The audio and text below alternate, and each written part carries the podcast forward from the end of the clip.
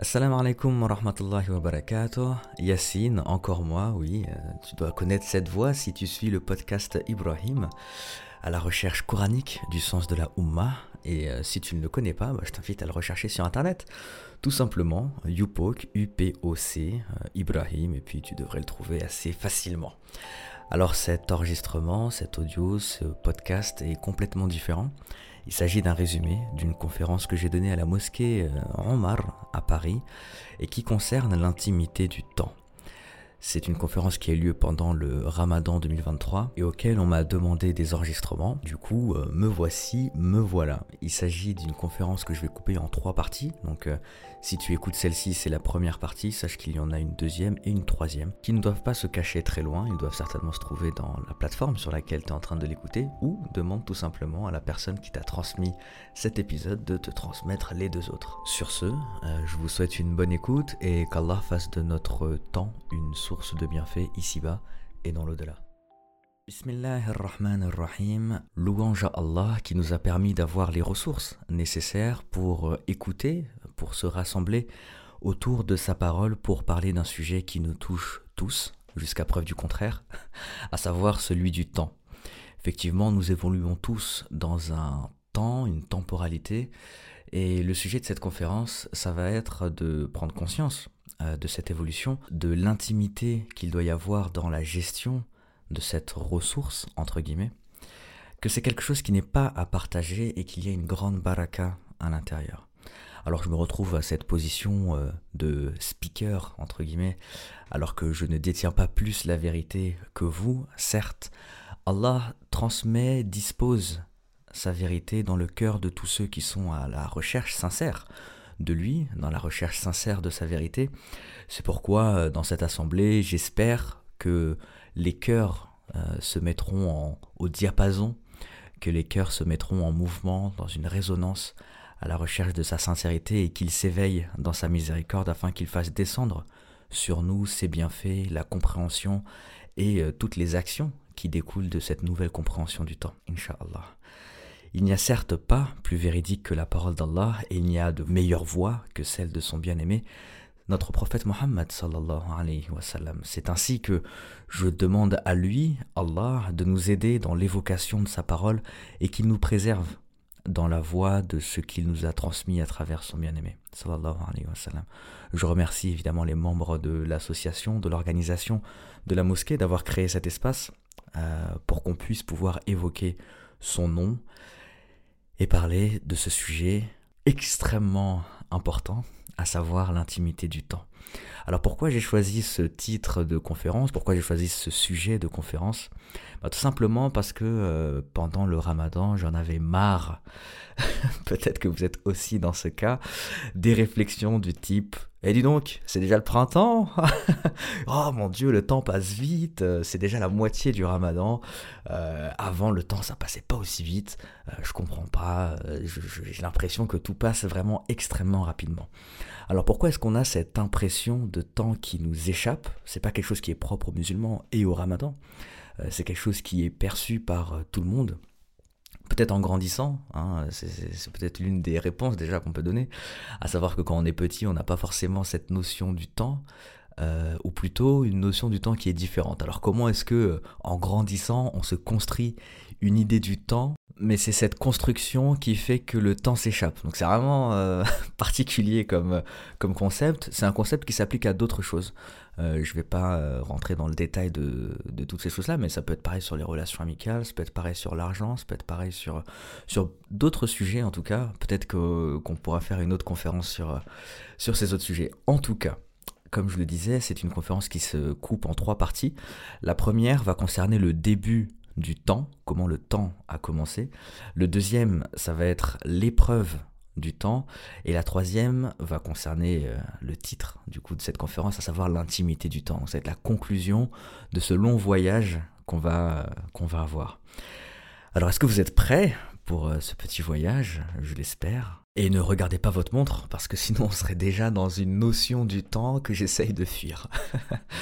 Bismillah. بسم الله الرحمن الرحيم ولقد خلقناكم ثم صورناكم ثم قلنا للملائكة اسجدوا لآدم ثم قلنا للملائكة اسجدوا لآدم فسجدوا فسجدوا إلا إبليس لم يكن من الساجدين. قال ما منعك ألا تسجد إذ أمرتك؟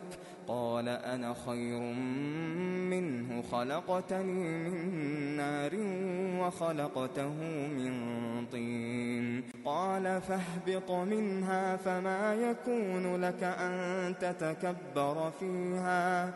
فاخرج إنك من الصاغرين. قال أنظرني إلى يوم يبعثون. قال إنك من المنظرين Alors les versets qui nous ont été euh, récités, je vais les traduire nécessairement avec la traduction du docteur Hamidullah en sachant que c'est la traduction la plus disponible aujourd'hui, dans lesquelles il dit Nous vous avons créé, puis nous vous avons donné une forme. Ensuite, nous avons dit aux anges Prosternez-vous devant Adam. Ils se prosternèrent, à l'exception de Iblis qui ne fut point de ceux qui se prosternèrent. Allah dit Qu'est-ce qui t'empêche de te prosterner quand je te l'ai commandé? Il répondit Je suis meilleur que lui. Tu m'as créé de feu alors que tu l'as créé d'argile. Allah dit Descends d'ici. Tu n'as pas t'enfler d'orgueil ici. Sors Te voilà parmi les méprisés. Accorde-moi un délai, dit Satan, jusqu'au jour où ils seront ressuscités. Allah dit Tu es de ceux à qui délai est accordé. Alors vous l'aurez compris, il s'agit du récit dans lequel le temps de l'humanité démarre, à savoir juste après la création de Adam, notre Père. Et c'est intéressant parce qu'il s'agit de notre début, mais il y a déjà des existences qui sont présentes, qui sont aussi dans un temps. Donc avant de comprendre notre temps, on va essayer de voir comment ces acteurs, ceux qui sont présents avant le début d'une autre, dans quel temps ils évoluent. Parmi les acteurs, donc le premier c'est Allah subhanahu wa ta'ala, car en effet le verset commence en disant Nous vous avons créé, puis nous vous avons donné une forme, ensuite nous avons dit aux anges Prosternez-vous devant Adam. Donc il s'agit du premier acteur de cette histoire. Donc on peut se demander dans quel temps évolue Allah? Alors c'est une phrase qui n'a pas de sens parce que il est le créateur du temps. Euh, le créateur des temps, même j'ai envie de dire. Et c'est la raison pour laquelle on l'appelle l'éternel. L'éternel, c'est l'être qui est en dehors des temps. Par contre, il va proposer à sa création des temps dans lesquels ils vont évoluer. Et c'est là où on arrive aux autres acteurs. Donc on va descendre d'un niveau pour arriver aux anges. En effet, dans le récit, Dieu dit, Nous avons dit aux anges, prosternez-vous devant Adam ils se prosternèrent, à l'exception de Iblis. Donc le deuxième acteur de cette histoire, c'est les anges qui se prosternent. Alors la question c'est, c'est quoi le temps des anges? Alors, les anges, c'est des êtres qui sont euh, créés de lumière, et donc, euh, même si Dieu seul sait de quel type de lumière ils ont été créés, quelle est la nature de cette lumière, il nous propose cette euh, comparaison pour qu'on puisse méditer sur la fonction, l'évolution euh, et les, capacités euh, que peuvent disposer les anges. Parmi celles-ci, du coup, donc euh, la caractéristique de la lumière, pour le coup, on le sait, c'est sa vitesse. typique, sans rentrer dans le domaine scientifique, même si c'est un domaine que j'adore, pour le coup. la lumière, c'est une onde électromagnétique. Donc c'est d'abord ça, mais c'est surtout l'élément qui est le plus rapide de notre univers. Pour bien comprendre en fait ce que ça, veut dire, euh, pas que de manière théorique, c'est-à-dire dans la pratique, je vais vous donner un exemple qui va peut-être vous retourner le cerveau. Euh, si on prend deux trains, par exemple, euh, dont le premier avance à 10 km/h et dont le second avance à la vitesse de la lumière. Alors bon, cet exemple n'est pas possible évidemment, en frottement de la matière, les matériaux, etc. Mais en tout cas, on va donner l'exemple d'un train qui avance à la vitesse de la lumière. Alors si dans le premier train, je prends un ballon de foot et que je mets une frappe enroulée euh, pied droit euh, sur le ballon, euh, et que ce ballon avance à 20 km/h, ben en fait, quelle est la vitesse d'un point de vue extérieur de ce ballon? La vitesse sera de 30 km/h. Pourquoi? Parce que j'ai déjà le train qui avance à 10 km/h, et dans ce train qui avance à 10 km/h, j'ai un ballon qui avance à 20 km/h. Donc jusque-là, rien de particulier. Euh, on peut s'imaginer ce type de cas. En tout cas, ça, peut rentrer dans notre cerveau de relation de cause à effet. Maintenant, si on rentre dans le train qui avance à la vitesse de la lumière, euh, en retirant euh, les effets physiques que ça peut apporter, parce que je ne pense pas qu'on puisse survivre à l'intérieur, mais en tout cas, on avance donc plus à 10 km/h, mais là on avance à 300 000 km par seconde ce qui est euh, complètement euh, absurde. c'est complètement incroyable. Euh, et que dans ce train qui avance à 300 000 km par seconde, je tire ce même ballon, enroulé pied gauche cette fois-ci. Mais c'est mon mauvais pied, donc disons que je calcule pas ma force et que j'arrive à l'envoyer à 10 km par seconde. Intuitivement, si on se met d'un point de vue extérieur, encore une fois, on va se dire bah, le ballon il est à 10 km par seconde, l'avion, l'avion, le train avance à 300 000 km par seconde, on fait l'addition, on a donc un ballon qui avance à 300 010 km par seconde. Eh bien c'est faux, parce que notre ballon avancerait à 300 000 km par seconde. C'est-à-dire, peu importe l'élément qu'on mettrait en mouvement dans ce train qui avance à la vitesse de la lumière, cet élément ne pourrait pas dépasser la vitesse de la lumière. Pourquoi? Tout simplement parce qu'à la vitesse de la lumière, le temps s'arrête. Ça veut dire quoi? Ça veut dire que notre train, par exemple, pour faire un Paris-Lyon, il va mettre deux secondes. Et eh bien si dans ce train, tu mets quelqu'un qui court plus vite que le train, et eh ben en fait, il mettra aussi deux secondes. Pourquoi est-ce que un élément qui va plus vite que le train qui va à la vitesse de la lumière met le même temps bah, C'est parce que le temps n'existe plus, tout simplement. Donc si Dieu nous parle des anges comme étant des êtres de lumière et que dans notre univers, ce à quoi on peut raccrocher la lumière, la caractéristique première de la lumière, c'est ce dépassement du temps, on pourrait dire que les anges sont dans une instantanéité du temps. Ça veut dire que lorsqu'Allah envoie un ordre, euh, que ce soit pour prendre une âme, pour déposer une âme, pour faire pousser une plante, faire tomber une goutte de pluie, toutes ces choses-là que les anges mettent en mouvement dans notre univers, ils le font dans une instantanéité de l'ordre. C'est la raison pour laquelle Dieu nous dit dans le verset,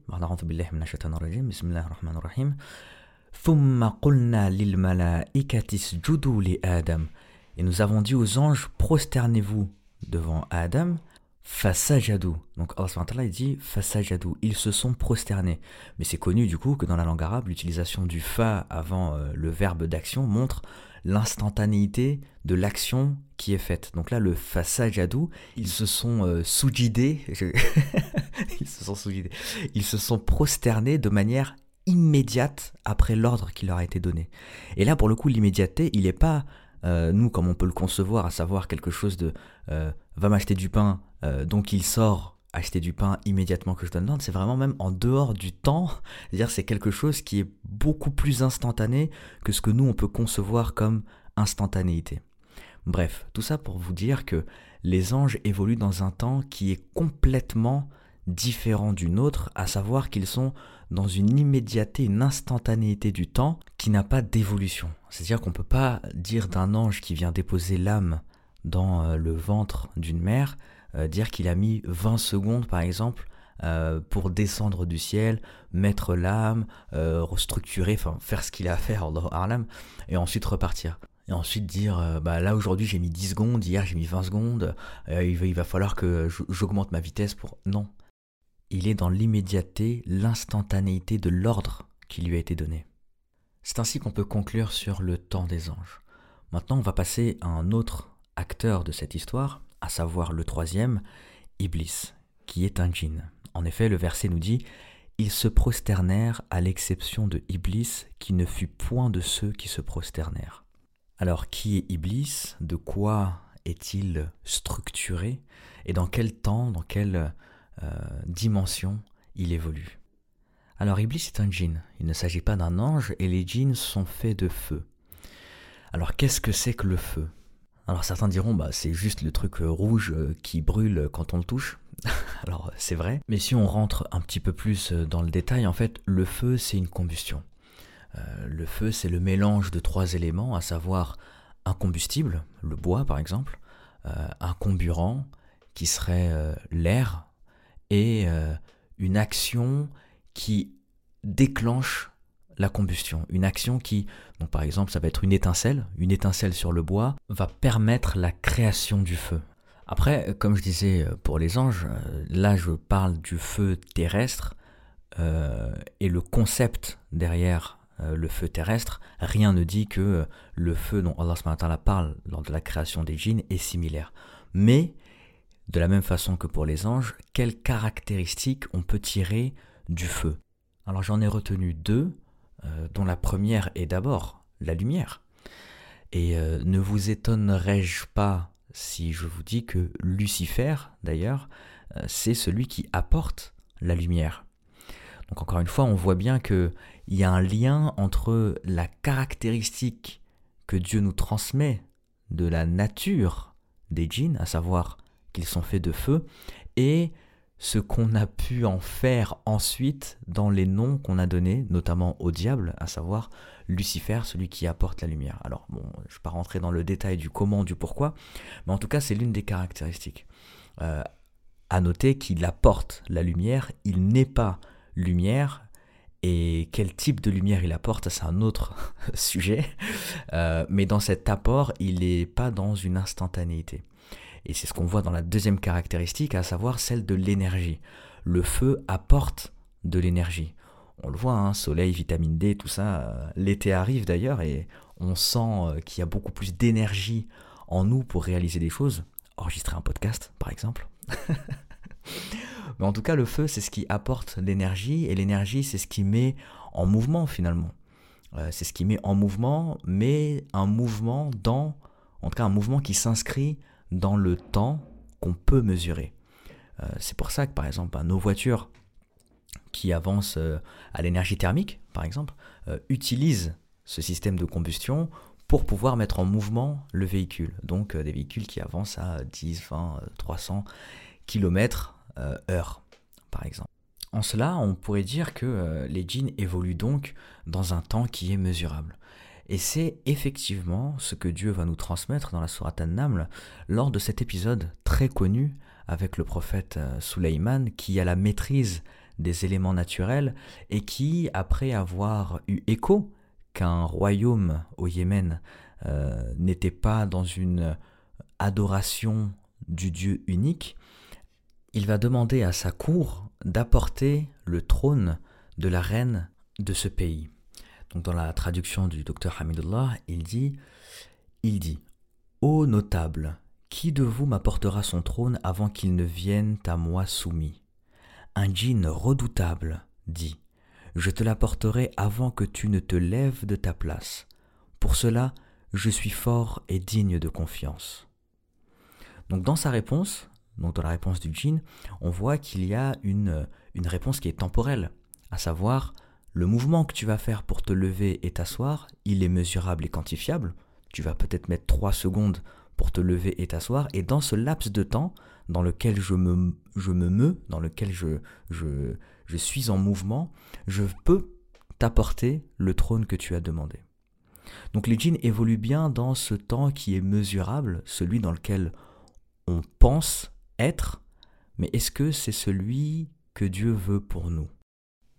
Bah oui, parce que je pourrais très bien te dire, je peux t'apporter une chose avant que, euh, que le PSG gagne la Ligue des Champions, par exemple. bon, tu risques de jamais l'avoir, mais ça c'est un autre point. On est aussi dans cette évolution du temps qui est mesurable et quantifiable. Mais est-ce que, encore une fois, c'est le temps que Dieu a voulu pour nous? Est-ce que les hommes et les djinns partagent un temps similaire? Est-ce que Dieu veut que les hommes et les djinns partagent un temps similaire Et c'est ce qu'on va voir maintenant en décrivant, en tout cas en essayant de comprendre ce qu'est le temps de l'homme. Alors en reprenant le même processus que pour les anges et les djinns, on se rend compte que l'homme est créé de deux éléments fondamentaux. Le premier, c'est son corps, euh, ce corps qui est créé d'argile, de terre, de boue malléable, comme vous voulez, mais dont la particularité, nécessairement, est le fait qu'elle soit inerte. C'est un élément qui n'évolue pas dans le temps, qui ne se meut pas, qui ne peut pas se mouvoir dans le temps. Mais cette incapacité à se mouvoir va être euh, euh, balancée par ce que Dieu va insuffler à l'intérieur, à savoir un esprit. Et c'est cet esprit qui va permettre à l'homme, comme dans beaucoup de choses en fait, d'être la balance de tout, entre guillemets, ou en tout cas c'est ce qui va lui permettre d'être le lieutenant même de Dieu sur terre. C'est cet esprit, c'est cette âme qui lui permet de réaliser sa mission sur terre. Mais ça veut dire quoi? Bah, C'est que l'homme, comme dans beaucoup de choses que Dieu lui a données, il va être l'équilibre. Il va être en équilibre entre différentes choses. On dit souvent, euh, pour donner l'exemple, euh, un homme bon, euh, pieux, qui fait des belles œuvres, peut être meilleur qu'un ange, alors que l'ange ne peut faire que des bonnes œuvres. Mais c'est justement parce qu'il a la capacité de choix et qu'il choisit le bien que son, son esprit, son âme, ce que vous voulez, sera élevé au-dessus des anges. Mais de la même façon, un homme qui est vil, mauvais et dont euh, euh, les actions n'entraînent que la perturbation, alors on va dire de lui que c'est un homme qui est inférieur aux anges, mais même inférieur aux animaux, voire même inférieur à certains euh, esprits maléfiques, j'ai envie de dire. Donc je cite ça en exemple juste pour montrer que dans beaucoup de choses, que ce soit la justice, le don, etc., c'est toujours le juste milieu, en tout cas l'homme est à l'équilibre de beaucoup, beaucoup, beaucoup de choses. Euh, peut-être même qu'il faudrait... Euh, enfin, je vous invite à regarder tout le concept de yin-yang euh, dans le taoïsme, qui du coup est un concept assez intéressant, qui illustre bien cette capacité humaine à être dans l'équilibre dans des éléments, dans l'équilibre de toute chose. Bref. Ça veut dire quoi dans notre conception du temps? Ça veut dire qu'on a d'un côté les anges qui sont dans un temps instantané, dans l'ordre et la réalisation de leur mission sur Terre et dans, et dans les cieux. On a les djinns qui sont dans un temps mesurable et non pas instantané. Et on a les hommes qui sont euh, dans l'inactivité, ou en tout cas qui sont inertes, qui n'ont pas de mouvement dans le temps, qui n'ont aucune conception du temps. Et eh ben, dans ce champ, ce que Dieu nous propose, c'est la liberté de choisir le temps dans lequel on veut évoluer. Donc je pense que c'est la phrase la plus importante de cette première partie, à savoir que Dieu laisse à l'humanité, à chacun, de choisir le temps dans lequel il veut évoluer. Alors comment? Euh, Je vais vous donner deux points hein, pour vous montrer que, que c'est pas si euh, dur à concevoir euh, ce que je suis en train de dire. Le premier point, c'est si je vous demande depuis combien de temps cet audio a commencé, bah, vous aurez une vision abstraite du temps qui est passé. Certains diront que ça fait 10 minutes, et c'est très bon signe, ça veut dire que c'est intéressant. Et d'autres diront que ça fait peut-être une heure. Je le prendrai pas mal, mais euh, bon, faudra peut-être faire une pause du coup. Mais ce que, je veux dire par là, c'est que Dieu n'a pas inscrit en nous la maîtrise exacte du temps. Alors pourquoi il ne l'a pas fait? Ça aurait pu être, mais c'est pas le cas. Le deuxième point, plus théologique, j'ai envie de dire, c'est lorsque Adam est au paradis, bah, combien de temps il est au paradis? Est-ce qu'on mesure le temps au paradis? Est-ce qu'il y a un temps au paradis? Pour aller plus loin, on peut même se demander à quoi bon mesurer le temps au paradis. Parce que même si Adam salam a connaissance de sa finitude, la mesure du temps au paradis n'a pas réellement d'importance vu qu'il est dans la proximité de Dieu. Ce que ça veut dire, c'est que dans la proximité de Dieu, les choses se passent que selon son décret. En tout cas, il y a une conscience de l'existence des choses que par la volonté de Dieu dans le temps qu'il donne à ces choses. Alors à quoi bon? Pourquoi mesurer le temps? Mais ce qu'il sait aussi, c'est qu'il doit être le lieutenant de Dieu sur terre. Et sur terre, le temps ne passe pas comme au paradis. Et ça, euh, le diable le sait. Le diable le sait parce qu'il a passé une vie, un temps déterminé sur Terre, un temps dans lequel il a été dans une adoration, qu'il l'a élevé, entre guillemets, Dieu l'a élevé euh, au paradis. et d'ailleurs, dans le verset, je ne sais pas si vous avez remarqué, mais lorsque Iblis ne se prosterne pas et qu'il est viré, exclu du paradis, c'est à ce moment-là où il dit Accorde-moi un délai jusqu'au jour où tu les ressusciteras. Comme si, étant au paradis, la notion du temps n'avait pas d'importance, mais une fois qu'il est exclu, il a besoin d'être certain du temps qu'il va avoir pour réaliser la mission qu'il s'est bah, qu'il donnée lui-même, à savoir d'égarer les humains de la voie que Dieu leur propose. Et c'est d'autant plus intéressant que la première ruse qu'il va proposer aux hommes, c'est de leur faire croire qu'ils ont la capacité d'être éternels. Oui, dans le Coran, Dieu nous dit que Iblis rend visite à Adam pour lui dire Votre Seigneur ne vous a interdit cet arbre que pour vous empêcher de devenir des anges ou des êtres immortels. Tout en jurant vraiment je suis pour vous deux un bon conseiller. Et dans un autre verset, dans la sourate Taha, le diable les tente en disant Ô Adam, t'indiquerai-je l'arbre de l'éternité et un royaume impérissable? Donc vous voyez que la première ruse que le diable offre aux hommes, c'est lui faire croire qu'il a la capacité, ou en tout cas le potentiel de devenir éternel. Pourquoi? Bah Parce que, comme je disais, la mission de l'homme, elle est sur Terre. Et sur Terre, le temps ne passe pas comme au paradis. Sur Terre, on, est, on peut être oublieux du décret de Dieu. Et le temps passe d'une certaine façon à ce qu'on puisse croire que c'est en ayant plus de temps qu'on pourra se rapprocher des degrés du paradis, de la miséricorde de Dieu et de sa proximité. Alors que ça, Dieu le réfute catégoriquement. Effectivement, il dit dans un autre verset, nous n'avons, en parlant au prophète, et nous n'avons attribué l'immortalité à nul homme avant toi. Est-ce que si toi tu meurs, ils seront eux éternels? Donc c'est clair. Dieu donne à chaque être humain le temps qu'il faut pour réaliser sa mission. Mais vu qu'on est dans un monde qui nous fait croire qu'il n'y a que le temps comme ressource qui nous permet de nous élever, alors on va essayer d'en avoir le plus possible. Alors on va être dans une course dans la mesure du temps, de chaque seconde qui passe comme le potentiel de pouvoir faire une bonne action.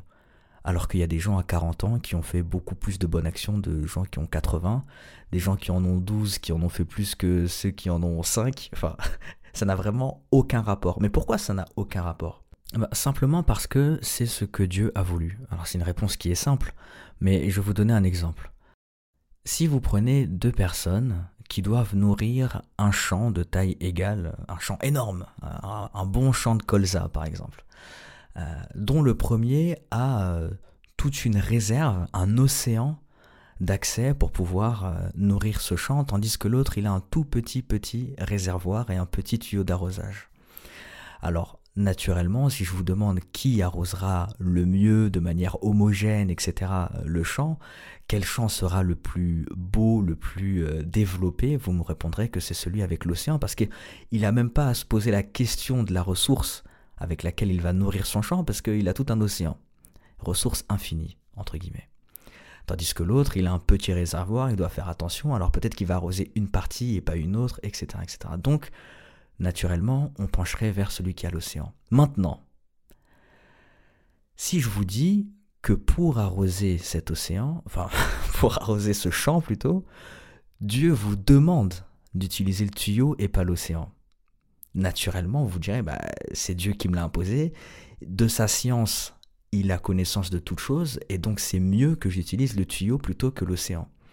Eh bien, il s'agit de la même chose par rapport au temps. Dieu nous propose une évolution dans un temps fini dont il dispose la science, mais dont les fruits de ce temps peuvent être euh, incommensurables. Tandis que le diable essaye de nous tirer vers son temps, parce que dans l'exemple que j'ai donné, celui qui dispose de l'océan, c'est le diable en réalité. C'est lui qui a un temps infini, entre guillemets, pour pouvoir te faire dévier, pour pouvoir te faire croire que c'est en étant dans son temps à lui que tu auras la réussite, que c'est en prenant de l'eau de son océan que tu pourras faire fructifier ton champ. Alors oui, le ramadan passe trop vite, oui, on est déjà en été quasiment, et euh, oui, on voit pas le temps passer. Mais est-ce que on ne voit pas la baraka, la miséricorde du temps que Dieu nous propose dans sa science parce qu'on s'est attaché, sans même en prendre conscience, au temps du diable, au temps d'Iblis? Alors vous allez me dire, oh là là, comment ça le temps du diable? C'est des grands mots qui sont utilisés, effectivement. Mais c'est juste pour vous dire, et c'est très simple à voir, regardez en vous, chez vous et autour de vous, quels sont les éléments qui vous font croire ou qui vous font voir que le temps passe vite? Est-ce que c'est des choses qui participent de l'élévation ou est-ce que c'est des choses qui participent de la perturbation? Moi j'ai ma petite réponse personnelle. Je vous la dirai pas parce que c'est trop intime, mais je conclus ici cette première partie sur euh, cette conférence sur le temps. Et je vous invite à écouter la deuxième partie euh, dans quelques jours, pas directement. Le temps que ça mature et on verra dans la deuxième partie l'épreuve de la mesure du temps sur Terre. Assalamu alaikum wa rahmatullahi wa barakatuh.